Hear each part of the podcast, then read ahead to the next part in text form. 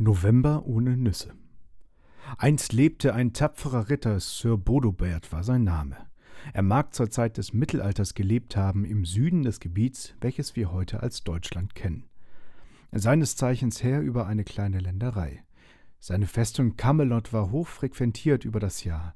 Die Frauen und Männer gingen aus und ein, bis eines schicksalhaften Tages das Tor geschlossen blieb. Natürlich waren auch heute wieder zahlreiche vergnügungssüchtige Dorfbewohner und niedere Adeligen zur Burg gekommen. Doch so sehr sie auch riefen und um Einlass flehten, die Zugbrücke blieb hochgezogen.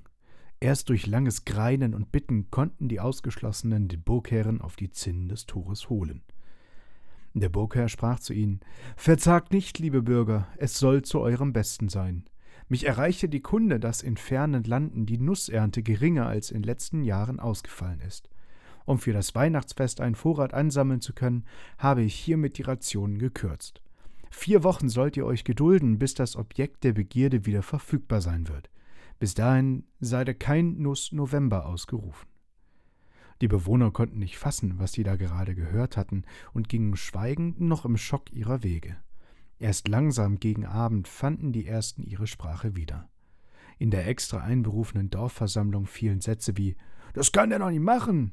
Die scheinheilige Sau, wahrscheinlich gönnt er sich Nuss um Nuss um Nuss. Oder Wie soll ich das nur schaffen? Manchmal brauche ich mehrere Nüsse pro Tag. Doch der Dorfälteste winkte alle Bedenken weg und sagte Wenn wir nur alle einander bestärken und gegenseitig Mut machen, dann bekommen wir auch das hin. Ich habe eine Idee. Wer immer das Verlangen nach einer Nuss spürt, der möge ein Bild dazu malen oder einen Text schreiben, wie er stark geblieben ist. In der Mitte des Dorfes stellen wir ein Bilderbrett auf, an das er dies dann hängen kann für alle sichtbar. Doch wehe dem, der Bilder aufhängt, aber in Wahrheit schwach geworden ist, ihn möge der Blitz beim Scheißen treffen. Als der Dorfälteste die Geschichte beendet hatte, wurde es im Saal laut. Tumultähnliche Zustände brachen los, die Diskussionen zogen sich noch lange in die Nacht. Als der Morgen über dem Dorf graute, erwachte auch in den Dorfbewohnern neuer Mut. Vielleicht war alles nur ein Traum? Hatten sie sich alles nur eingebildet? Ein paar Optimisten zogen, wie sie es gewohnt waren, zur Burg. Doch nicht lange später kehrten sie mit hängenden Köpfen ins Dorf zurück. Sir Bodobert machte ernst. Die Bewohner machten sich also daran, den Plan des Dorfältesten umzusetzen. Mit Skepsis beäugten sie ihr Werk. Wer würde wohl das Brett nutzen und warum? Und tatsächlich, den ersten Tag landete nichts auf dem Brett. Da ersann ein kluger Kopf eine Art Belohnungssystem. Wer immer etwas anheftete, der sollte von den anderen eine Art Zustimmung ausgedrückt bekommen. Wer immer Gefallen an einem der Bilder fand, der machte einen Strich darauf oder daneben. Bilder ohne Striche würden nach einer Stunde abgehängt, sehr beliebte abends auf ein zweites Brett gehängt, wo sie lange zu sehen blieben. Das zweite Brett stand an der Feuerstelle in der Dorfmitte, die Seite mit den Bildern zum Feuer. Da einem beim Betrachten der Bilder warm wurde, nannte man sie nur Heißseite. Das System funktionierte und das Brett wurde immer beliebter. Das Brett wurde zum Sprachrohr derer, die unter der nusslosen Situation zu leiden hatten. Nach der Hälfte der Zeit zogen die Bewohner in einer Sitzung Bilanz. Am Tage, den man damals den 15. nannte, ein Donnerstag, traf sich das Dorf, um sich zu beraten. Das System mit dem Brett funktionierte und längst wurden nicht nur anonym, sondern auch unter Pseudonymen Zettel angeheftet. Neben der eigentlichen Fläche zum Befestigen der Bilder und Sprüche hatte sich eine eigene Spalte etabliert, in der die einzelnen Striche der Poster gezählt wurden. Dem Sieger eines jeden Tages waren Ruhm, Ehre und eine kurze Zeit im Rampenlicht gewiss. Bald entstanden verbissene Duelle um die Krone. Der Alte hatte es geschafft. Trotz der prekären Situation war die Stimmung im Dorf gut, vielleicht sogar besser als je zuvor. Die Gemeinschaft wuchs an der Aufgabe.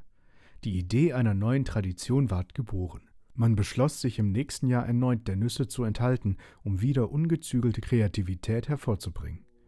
Einen Nachteil hatte der Pakt allerdings. Händler, die auf ihren Routen durch das Land im Dorf Halt machten, verzweifelten an den Einwohnern. Ihre Lebensgrundlage, der Nusshandel, funktionierte hier nicht mehr. Indes verbreitete sich die Kunde des Dorfes, das den November ohne Nüsse bestritt, wie ein Lauffeuer über das Land.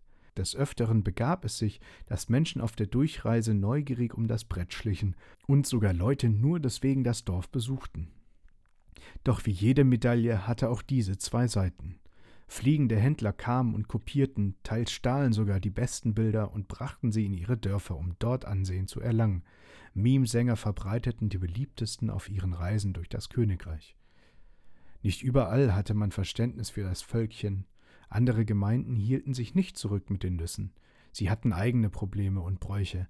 Manche rasierten sich nicht, da Rasierklingen auch damals schon zu horrenden Preisen angeboten wurden. Über die Jahre blieb diese Tradition bestehen, doch mit neuen Anbaumöglichkeiten und fortgeschrittener Landwirtschaft verlor sie immer mehr ihre Begründung, denn die Nussknappheiten gehörten der Vergangenheit an. Das Brett stand nun das ganze Jahr und wurde mit allen möglichen Themen geflutet. Meist gab's Trends in den Motiven, die aber so schnell wechselten, dass es schwer war, dem Ganzen zu folgen.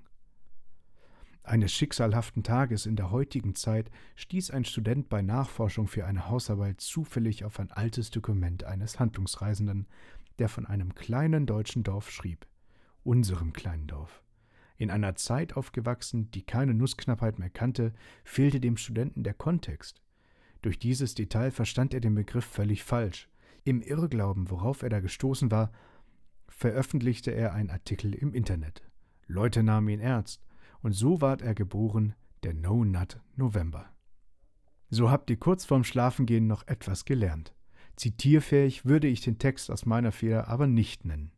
Trotzdem, schlaft jetzt gut, liebe Homies.